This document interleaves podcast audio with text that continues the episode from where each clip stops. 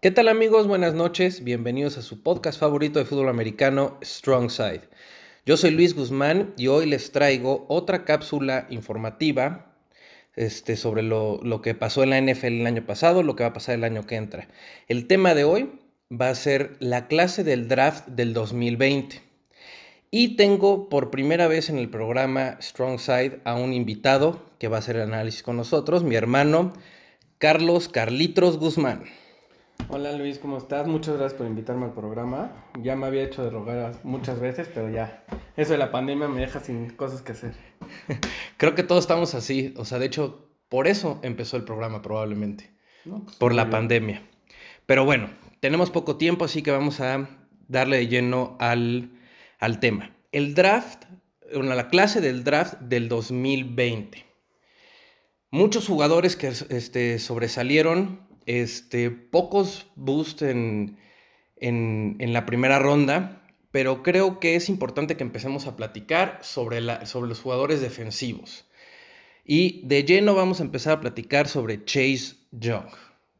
A ver, Carlos, Chase Young, segunda, este, segundo pick overall, este, Edge de Washington Football Team.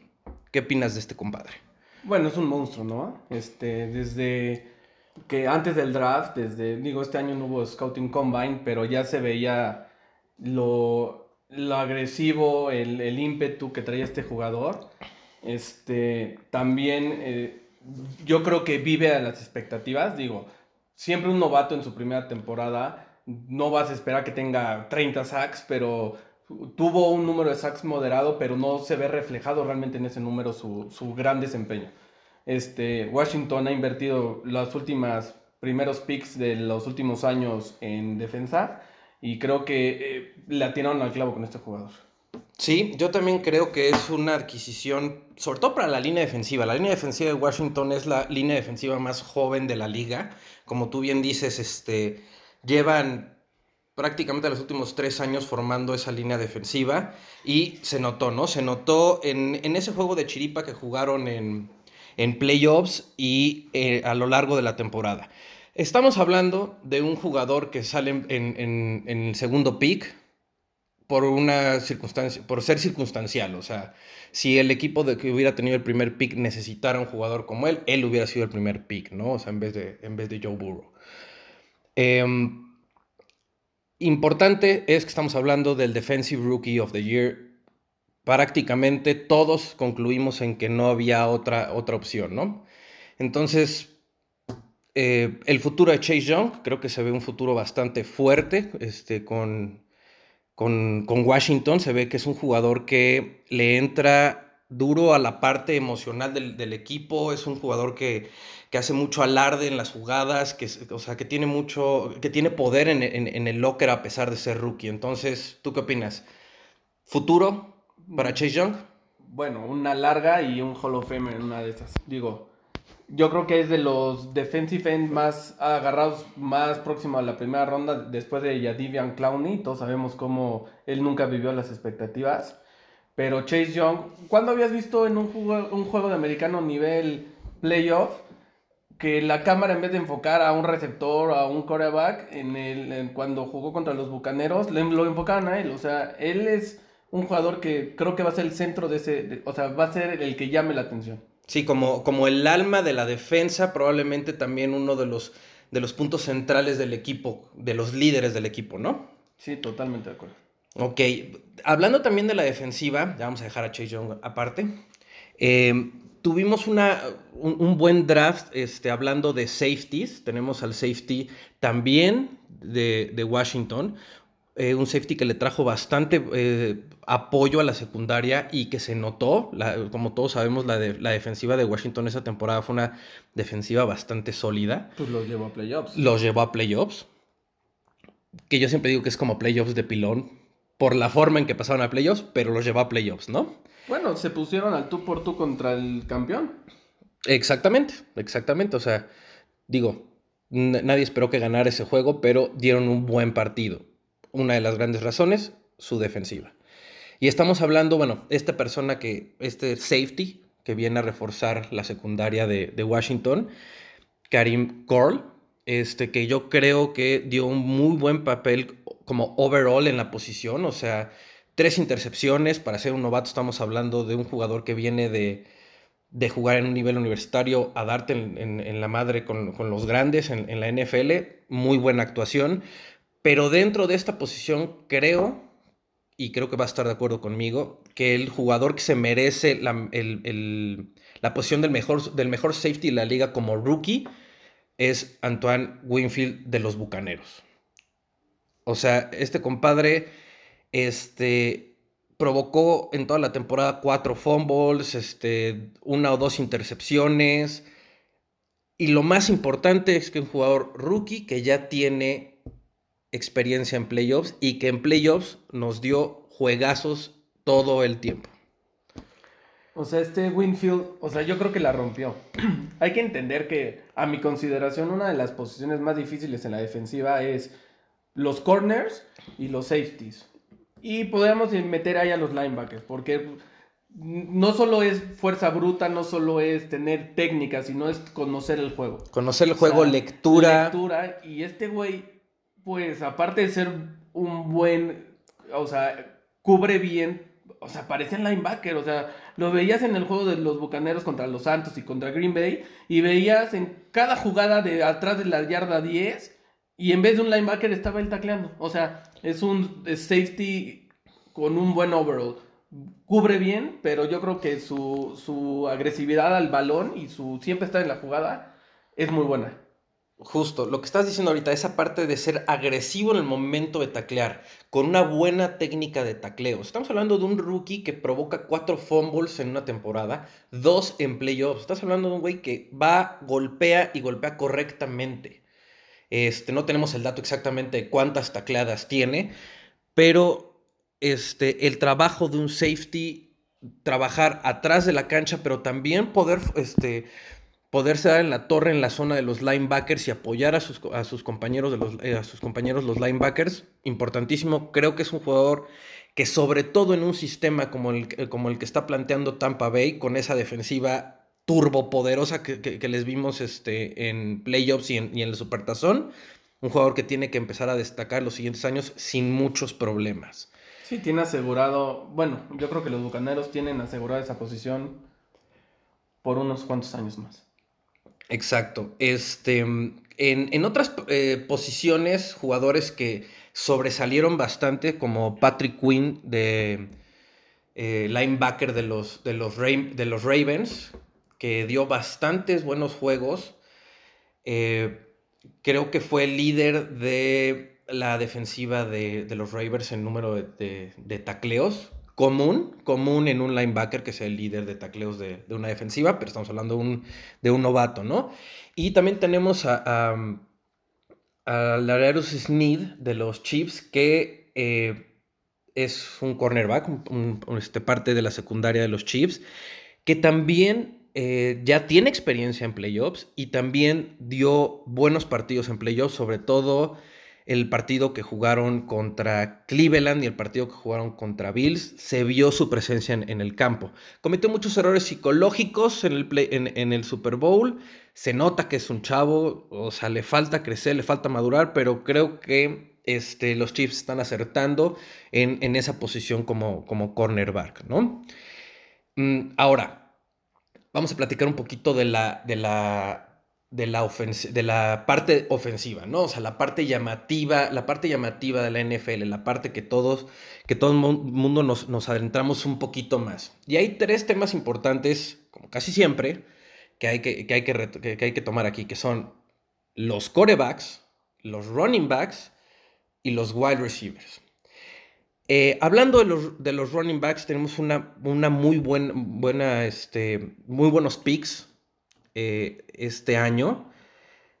Eh, Antonio Gibson de Washington, otra vez mencionando a Washington, Washington haciendo muy buenos trabajos de scouting para, para, para el draft.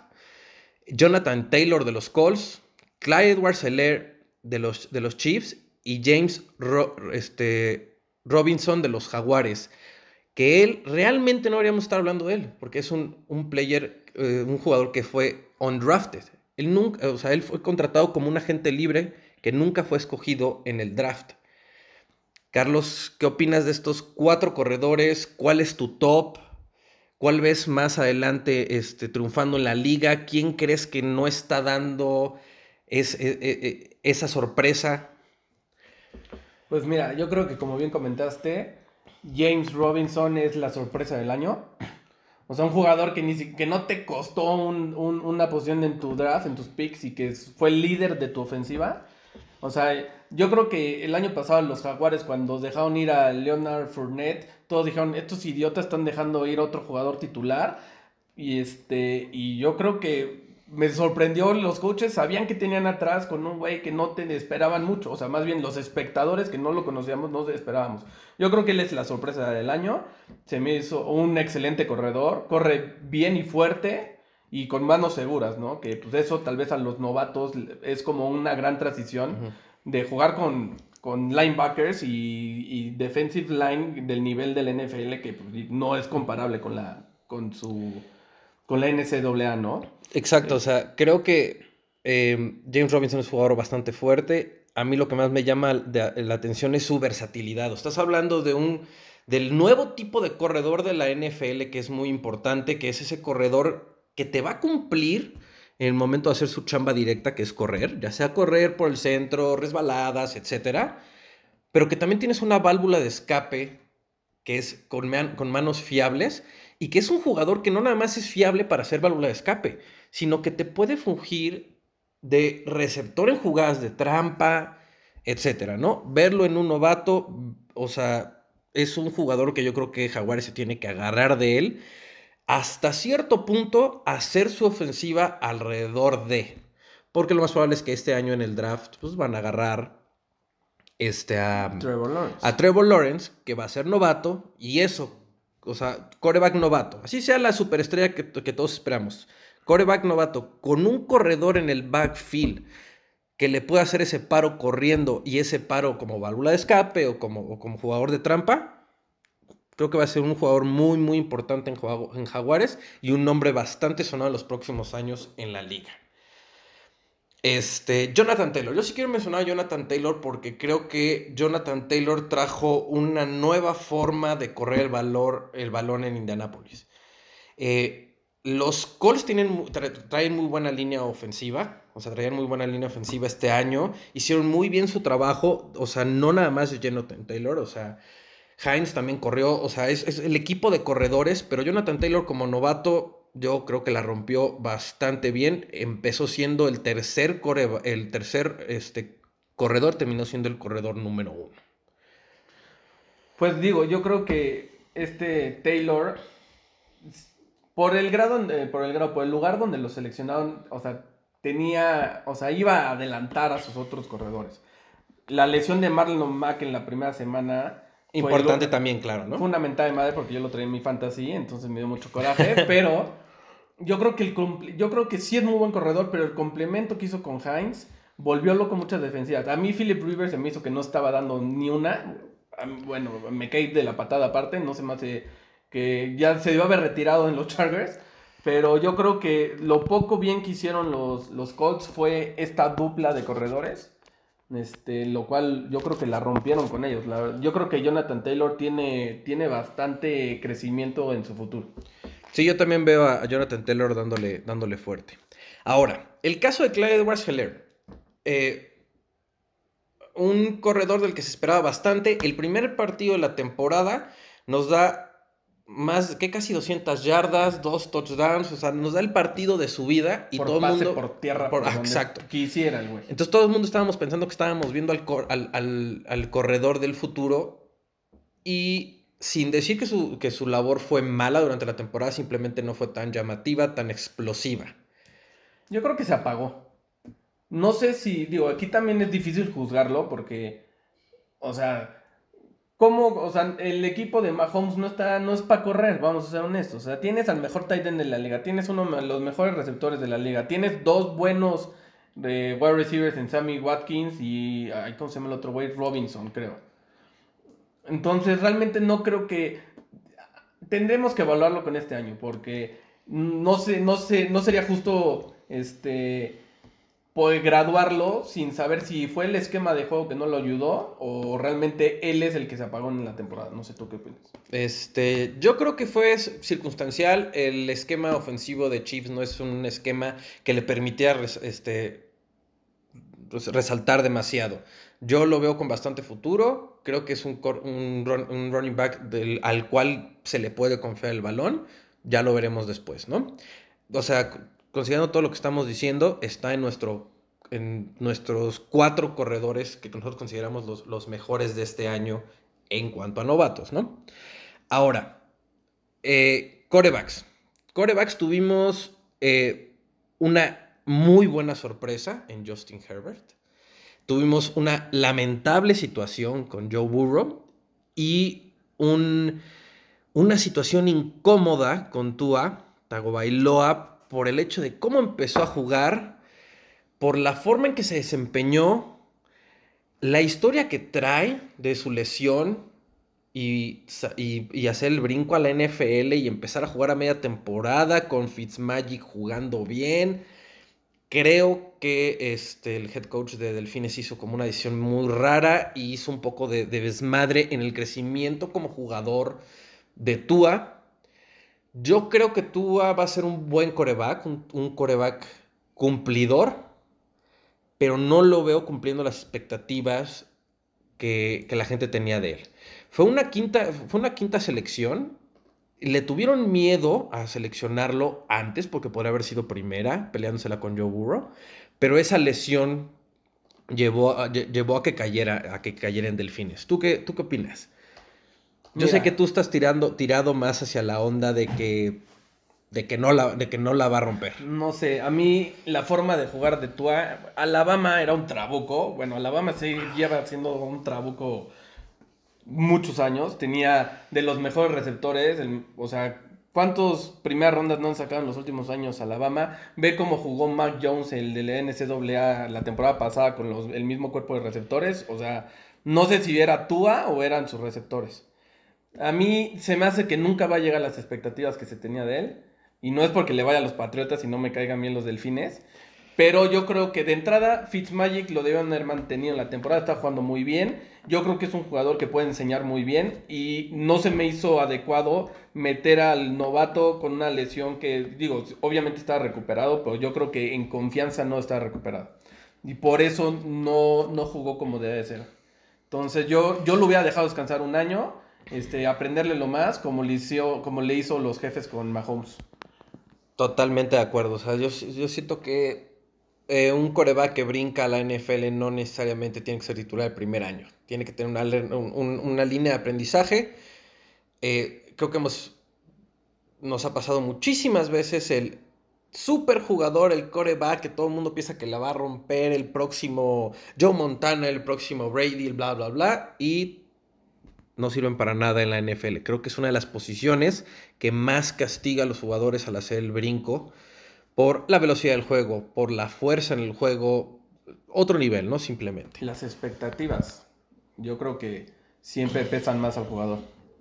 Exactamente. Pero bueno, entonces ya hablamos de Tua, que era necesario mencionarlo, porque pues la, su historia y cómo se desenvuelve en, en la temporada era importante.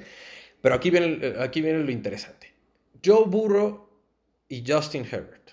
Primera, Joe Burrow es la primera, este, la primera selección del draft y Justin Herbert es la sexta.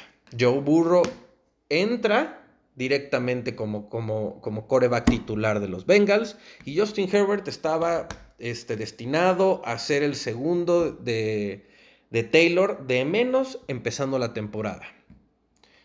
Y selecciona a Taylor en el segundo partido, antes de empezar el partido, y sale Justin Herbert a soltar balonazos a diestra y siniestra por toda la cancha y así nos trajo toda la temporada. Una buena comparativa. A ver, Carlos, ¿tú qué opinas? ¿Quién es mejor? ¿Quién tiene más futuro en la NFL? ¿Quién es un coreback que va a ser confiable para, para, que se vuelva un coreback franquicia de alguno de sus equipos? Yo creo que los dos. O sea, Joe Bro, lo que hizo en LSU o sea, ha roto récords, ha tenido su rating entre pases, este, touchdowns, intercepciones, es magnífica. Yo lamentablemente tuvimos una pequeña probada de ese güey.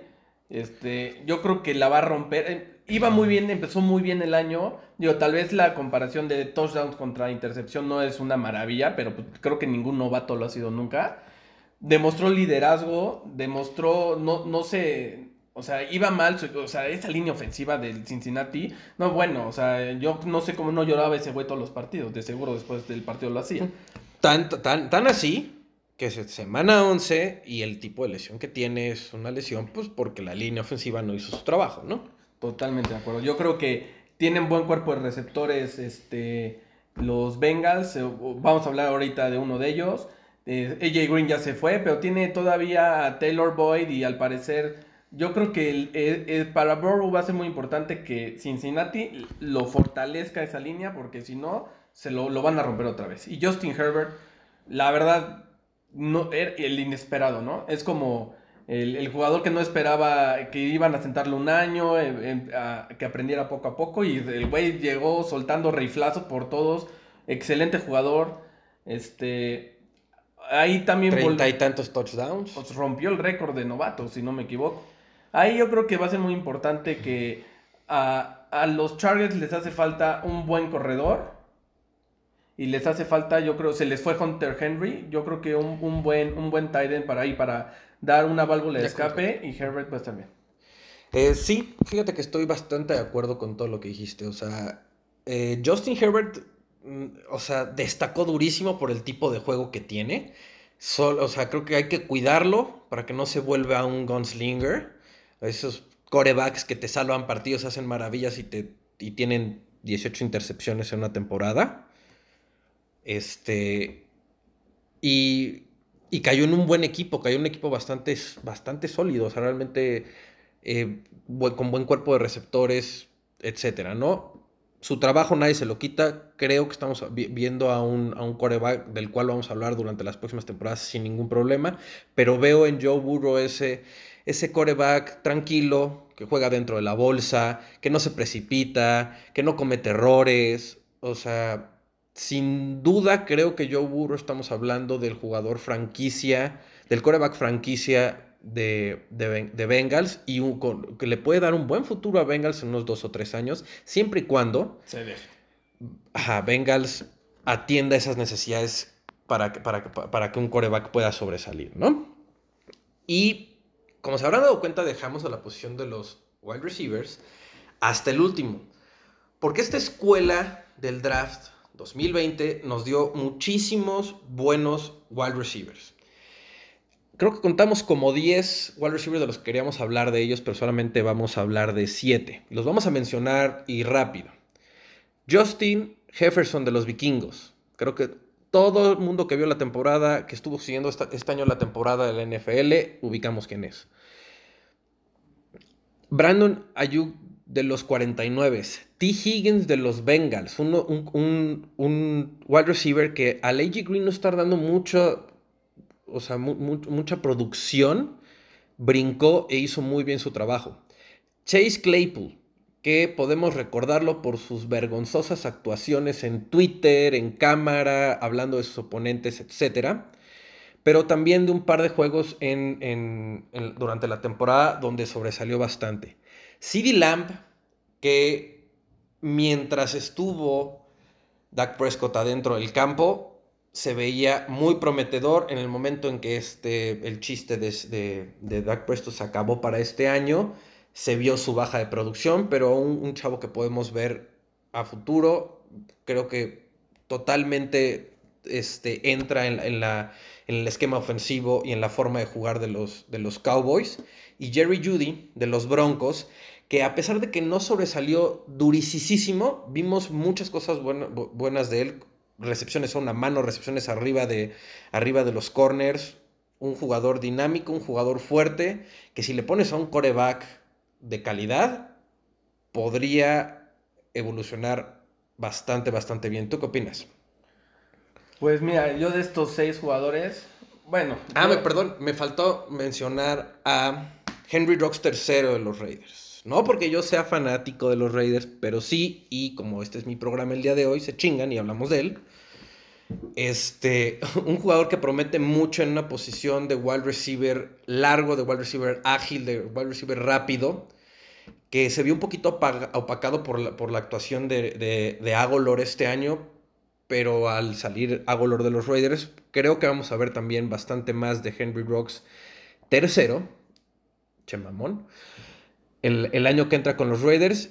Y aparte, creo que si no me equivoco, fue, la, fue, fue el wide receiver de primera selección, o sea, fue el primer wide receiver seleccionado en esta clase. No el mejor, pero sí fue el primer seleccionado.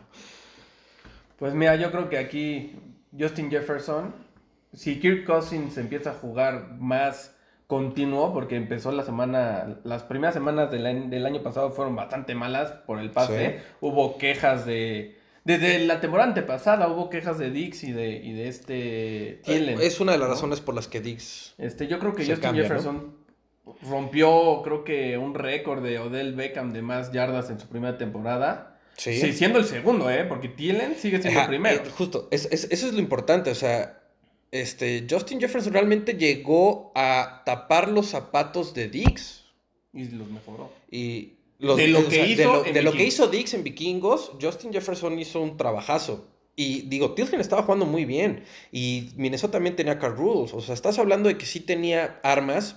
Y de repente, por ahí de la semana 3 o 4, empiezas a ver a, Justin Jefferson haciendo 28 puntos en fantasy, 30 puntos en fantasy. Algunos, como nosotros, fuimos afortunados de ver ese pequeño detalle y es un jugador que produjo el resto del año. Sí, como un wide receiver 2, pero como un wide receiver 2 que es novato y que le está tirando a ser wide receiver 1 en, algunos equipos. O sea, digo, obviamente Minnesota no lo va a soltar ni a trancas ahorita, ¿no? O sea, eh, no dudemos que para la siguiente temporada o la temporada que sigue, si Tilling sigue con, con, Minnesota, estemos hablando de un rebase ahí y Justin Jefferson se vuelve el, el, número uno. Aparte Tilling se lesiona mucho, entonces yo creo que Justin Jefferson puede aventajar ahí. También uno que a mí me gustó mucho fue T. Higgins. Joe Burrow, yo creo que encontró a su novato a la par de él, que yo creo que va a empezar a aventarle mucho juego el próximo año. Sí, eso está muy interesante, ¿eh? Es lo, que acaba de decir Carlos está muy, muy interesante. O sea, Joe Burrow como, como uno de los quarterbacks futuro de la liga, de la misma escuela, bueno, de la misma clase, vamos a decir la clase refiriéndome al año en que entraron a la NFL, T. Higgins, haciendo mancuerna en el mismo equipo, yo creo que hay algo bastante, bastante bueno ahí. AJ Green ya se va. AJ Green ya se fue. Entonces le van a aventar más balones, yo creo. Definitivamente creo que va, fácilmente va a ser el, el, wide receiver número 2. Si vemos algún tipo de conexión de, de novatos, bueno, de novatos de segundo año, donde se conecten bien, podemos estar viendo al próximo wide receiver uno de, de Bengalís sin muchos problemas. Ahora sí, rápido. ¿Quién crees que ha sido la sorpresa más grande de todo el draft? La sorpresa más grande de todo el draft. Bueno, tengo que, yo que le voy a los Patriotas, tengo que hablar de uno, ¿no? Este, los Patriotas este, eh, draftearon en, la sexta ronda a un, a un right guard eh, Michael Omwenu, creo que se llama, y está rankeado en que debió haber sido seleccionado en la primera ronda. O sea, el quinto mejor guard del, draft y de los mejores de la liga el año pasado y fue seleccionado en la sexta. Digo, los Patriotas han tenido muy buena, muy buena suerte y muy buenos entrenadores de línea ofensiva, entonces yo creo que ubicaron muy bien este jugador. Y digo, oye, tengo que hablar de mi equipo, ¿no? Sí, ya yo hablé del mío y tú como invitado a huevo tienes que hablar del tuyo, ¿no? Pocas cosas buenas tuvo mi equipo, que hablar bien de ellos, ¿no? Este, sí, eso, es una, eso habla muy bien del trabajo del draft de los, de los Patriotas. O sea, agarrar a un jugador en sexta ronda, a un offensive line, que no es una posición donde los más sobresalientes lleguen a rondas tan altas. Este, y que lo vuelvas, ¿qué dijiste? El, el, quinto... el quinto mejor rankeado o sea, el, position grade, me imagino, ¿no? El position grade quinto de la NFL, estás hablando de, o sea, es un jugador que si lo reevaluaras, es, de, es, top 3 para irse en un draft, ¿no? Em, ok, para mí la sorpresa del año, sin duda alguna, es James Robinson. Es, ese dato de que el cabrón es undrafted free agent. O sea, el güey lo vieron, este, o sea, nunca, se, nunca se paró en el draft y es y fue candidato para ser eh, Offensive Rookie of the Year. Yo creo que, bueno, para mí él es la, este, la sorpresa más grande. No le quiero quitar mérito a Justin Jefferson, que se me hizo maravilloso lo que hizo este año, y este, lo que nos brindaron Justin Herbert y Joe Burrow como ofensivos. Y defensivamente, este, definitivamente Chase Young creo que es un jugador a seguir sin broncas, ¿no? Este, pues bueno amigos, ya nos pasamos un poquito de tiempo. Eh, este es un muy buen tema, podremos estar aquí hablando un par de horas sobre todo, sobre, sobre este draft. Y lo importante que queremos marcarles aquí es, empiecen a, empezar a, este, hablar de estos jugadores porque ahora nos viene la nueva escuela del draft. Y el próximo mes prácticamente vamos a estarles hablando de draft todas las semanas. ¿Por qué? Porque los jugadores que se escojan en el draft, sobre todo como casi siempre primera, segunda y tercera ronda, son jugadores que pueden llegar a cambiar la liga. Pero bueno, lo platicaremos en otros programas. Este, Carlitos, muchas gracias por haber estado hoy con nosotros. Gracias por la invitación, a ver si hay otra, ¿eh? En algún momento tendremos que hablar de los Patriotas y en algún momento tendremos que hablar de Fantasy. Entonces yo creo que por ahí te buscaremos. Perfecto, muchas gracias. Este, señores, señoritas, todos los que nos escuchen, si el compadre de Singapur sigue por allá y nos sigue escuchando, un saludo muy grande. Gracias por, por este, escucharnos todas las semanas. Nos vemos en, en el programa semanal del podcast, en el programa normal del podcast, en unos días. Que tengan buena noche.